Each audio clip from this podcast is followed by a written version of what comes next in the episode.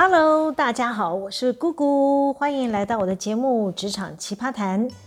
最近星象有点奇怪，整个世道乱纷纷。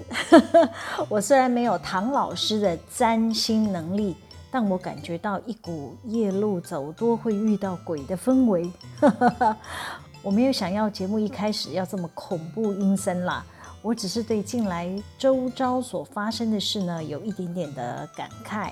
嗯，不论是在职场，或者是台湾整个社会，从呃知名的立委家暴案延伸到网军带风向，利用网络散布不实的讯息，似乎有更多不为人知的手想要操控这个社会的话语权，影响普罗大众的思维。这些暗黑势力长期影响民意，当潮水退去，大家才会发现真相。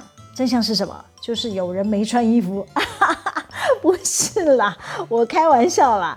真相是逐渐的清晰浮上台面，人们才会警醒。原来做人处事的基本标准，应该是支持这个社会良善的力量。做人还是要光明磊落，才经得起任何风雨的考验。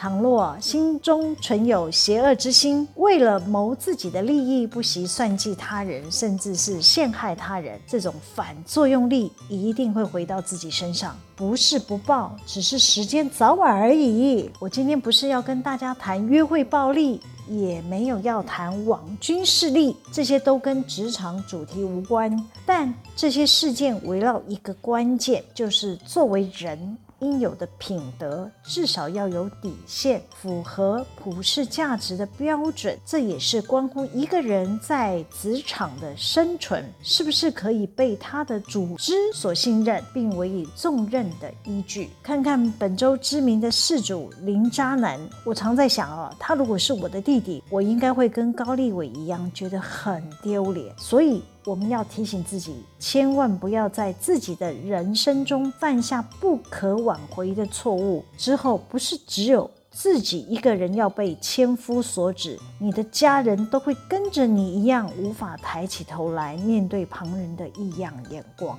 大家在职场应该都知道。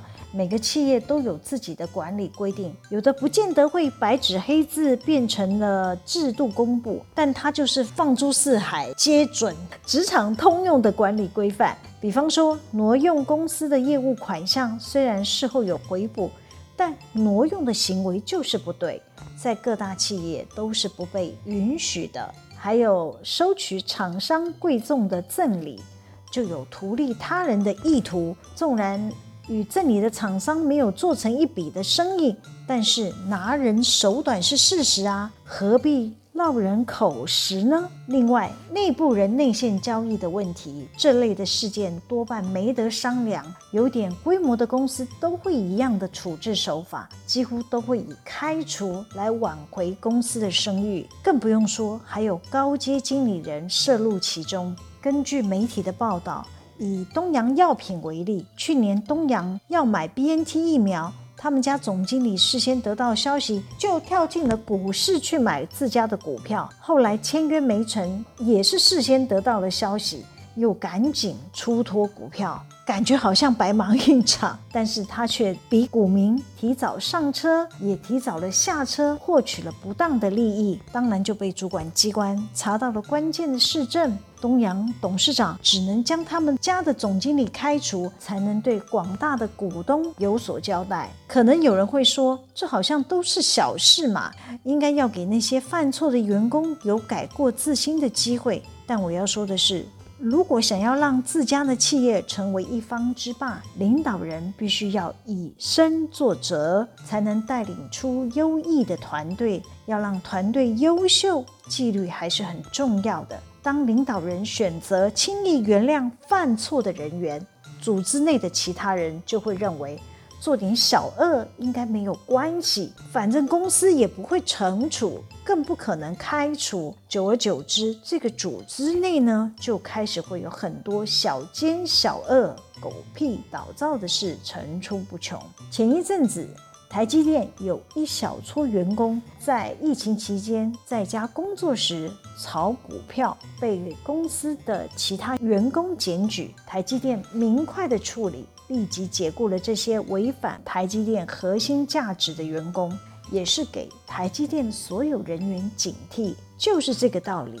想要永续经营的企业，就必须要找有相同价值观的员工，大家才能心无旁骛，专注企业的任务目标。我在职场多年，看过太多能力优秀、学识渊博的人。都是个人权力的欲望太重，小至跟同侪互斗抢位子、排除异己，大到想要掌控大局，甚至动脑筋要谋取经营权的这样的人，最后的下场都是被自己给玩掉了。他们越是千方百计想要争取的，最终仍是得不到手。我来说个故事，希望给年轻朋友引以为鉴，在社会走跳，还是要走君子之道才是正图。话说，我认识一家企业的财务长，他是个争强好斗之人，一路跟着同财相杀相斗，终于登上财务长的宝座。他同时也身兼企业的发言人。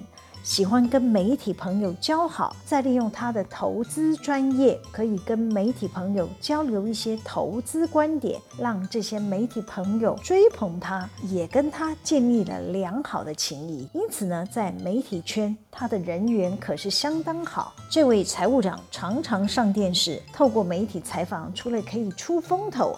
还可以帮他自己打知名度，而他的发言第二天就可以成为财经新闻关注的焦点，对股市投资人而言也会带来一些激励，他也因此自我感觉良好。认为自己可以呼风唤雨，慢慢的，他开始看不起公司内的其他主管，也不尊重他的老板。他家公司因为业绩良好，手上的现金满钵满盆，引起国内外相关产业的觊觎。透过非常多的关系，要靠近这位财务长。这位财务长也不避讳，只要是他的投资提案，他就会强势主导，一定要公司拿钱挹注。其他的同僚提案。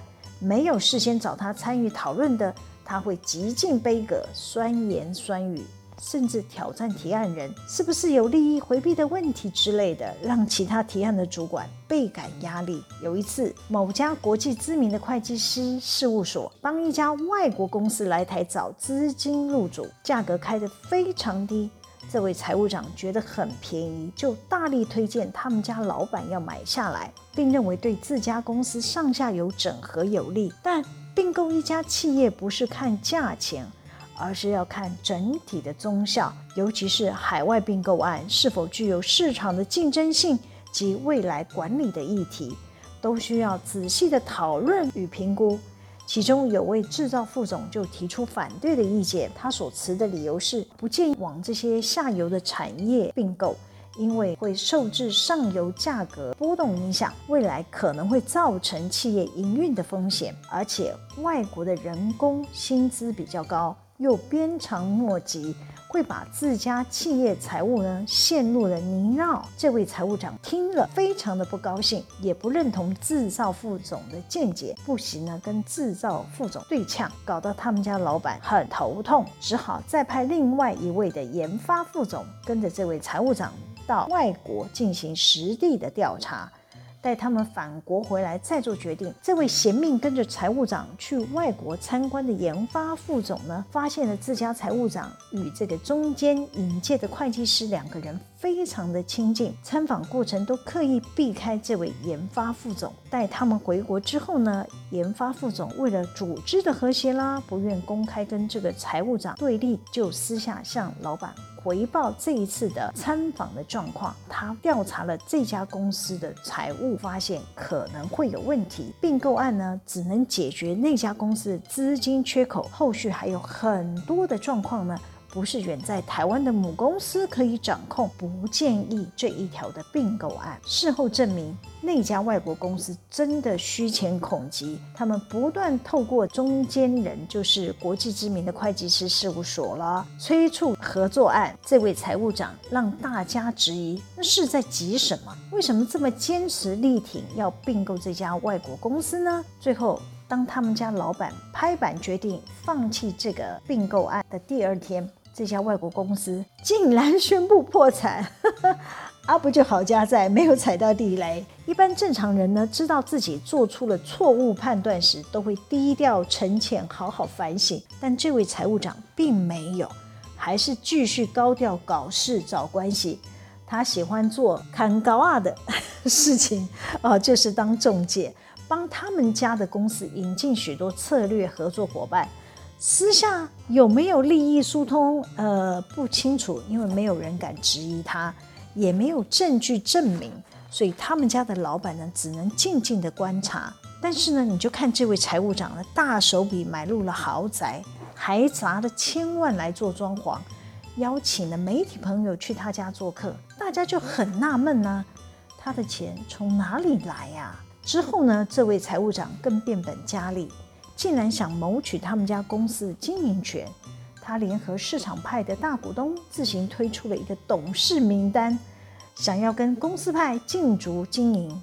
消息爆发后，让公司派的董事长很错愕，媒体也竞相报道。公司派于是选择正面对决，先紧急召开董事会，解除了这个财务长的职务，也主动召开记者会，诉诸媒体，让社会评断。最后，这位财务长躲不过媒体的评论。在股东会当日，发出了放弃竞逐董事席次的声明。那我以为他经过了这一役，应该会好好反省，低调检讨。很不幸，并没有。没多久，他又跑去另一家公司，又闹了一次董事席次之争，把那家公司派的董事长给吓死了，怕他会来乱，想尽办法要将他除名。我认为老祖宗的智慧呢，真的值得我们要认真看待。